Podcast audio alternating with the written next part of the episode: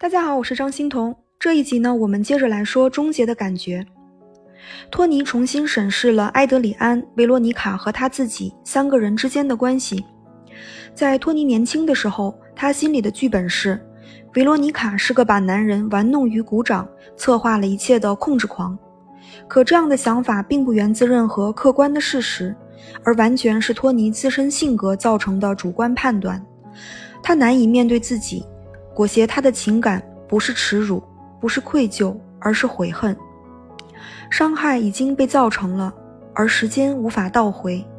他就这样失去了他年轻时候的好友，也失去了初恋女友，或许也不知不觉中失去了他的前妻，失去了曾经的抱负。好像人生就是在一点一点的失去。托尼后来和维罗妮卡约见了几次面。可几次都是不欢而散。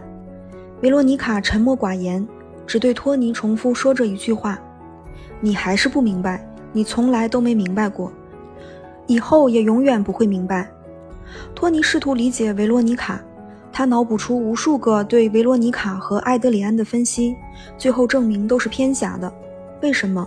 因为记忆的不可靠和材料的不充分。每当多一个当事人，多了一个叙事角度。多了一些基本证据，同一个事件的性质就可能不断的在发生变化。你会发现自己其实是井底之蛙，永远看不到生活的全貌。一个人也有很多个面目，而我们也永远看不到自己的另外那些面。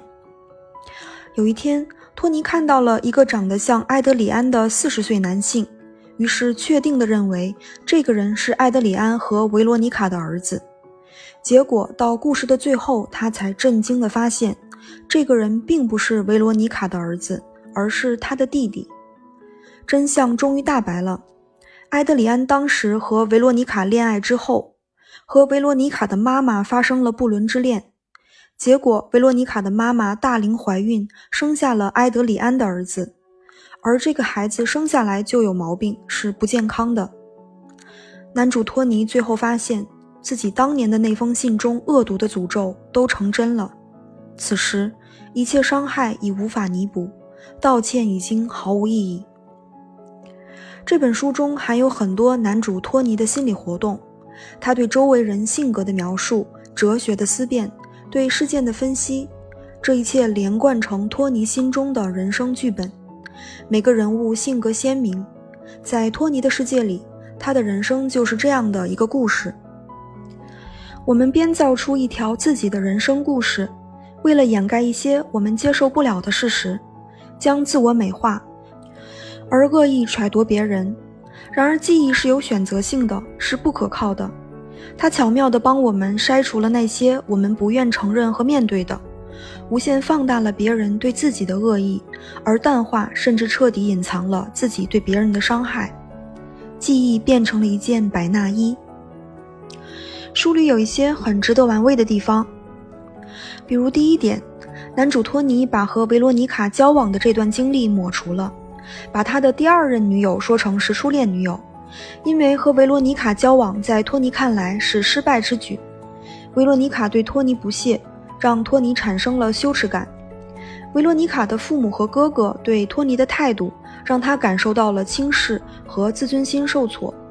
而且维罗妮卡后来又和自己的好朋友在一起了，所以托尼想把这段记忆从自己的人生记录中抹除。托尼的意识里觉得维罗妮卡毫不重要，只是年轻时一段糟糕的经历而已。可是他的潜意识里还在和维罗妮卡较劲，或许他自己也没有发觉，他渴望得到维罗妮卡的肯定和爱，他曾被伤害的自尊希望得到纠正。他始终没有理解过维罗妮卡，他想抹除她，不是因为她不重要，反而是因为她对托尼来说无比重要。第二点，关于年轻和年老，我们小的时候觉得三十多岁的人是中年人，五六十岁的人就是老人了，但随着我们成人之后，这种年龄的明显差异就不那么明晰了，最后都被归为了一类人，就是不再年轻的人。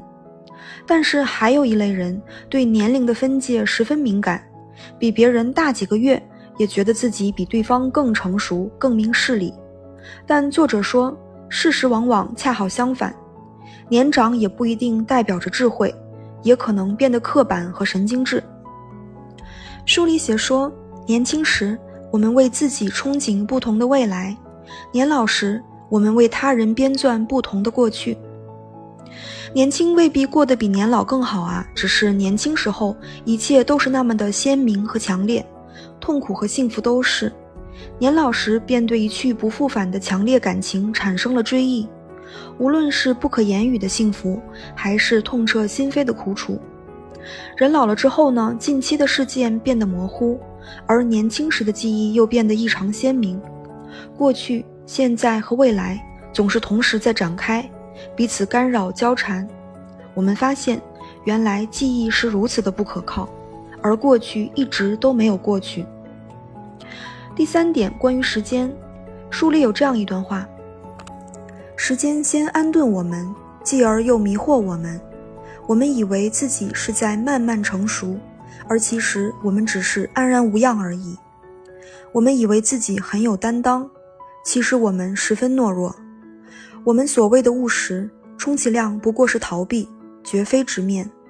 时间啊，给我们足够的时间，我们论据充分的决定，仿佛就会摇摇欲坠。我们的确信不疑，就成了异想天开。我的理解是，其实人都是自欺欺人的。年龄的增长，事件的累积，并不等同于智慧的增加。年轻时候的冒险精神已经渐行渐远了。而眼下的我们，更可能是打理自己的院子，出去吃饭喝酒，过着自己的小日子。往好了说，年轻是冒险，年长是务实；往坏了说，年轻是偏激，年长是懦弱。人生大体上就是这样的，一切都经不起推敲，历史和记忆都是。书里有这样一段话：生命的目的在于将我们磨得疲惫不堪。证明人生并非全然像所赞美的那样，不管这证明要多久，以此令我们对于最终的失去心甘怡然。嗯，埃德里安呢，在青春年少的时候选择结束了自己的生命，他的人生停留在生命力最饱满的时刻，而剩下的人也只是被生命磨砺，一路不断的失去，无异于一场慢性告别。我们总会看到自己身上失去的东西，比如青春、梦想和热情，而熟悉我们的人总在我们身上看到我们不曾改变的东西。托尼自己的人生故事经过了极为主观的增删修改，他在别人身上感受到的恶意，其实是自己的自卑心理作祟。当托尼发现维罗妮卡妈妈和埃德里安之间的不伦关系，他的记忆开始崩塌。他猛然发现，别人对他曾经的伤害，只是他主观臆断产生的一片雪花，而别人的人生已经遭遇了一场雪崩。人生同历史一样，前一刻的确信不疑，下一刻就可能摇摇欲坠，因为不可靠的记忆与不充分的材料相遇所产生的确定性就是历史。好的，谢谢您的垂听，我们下集再见。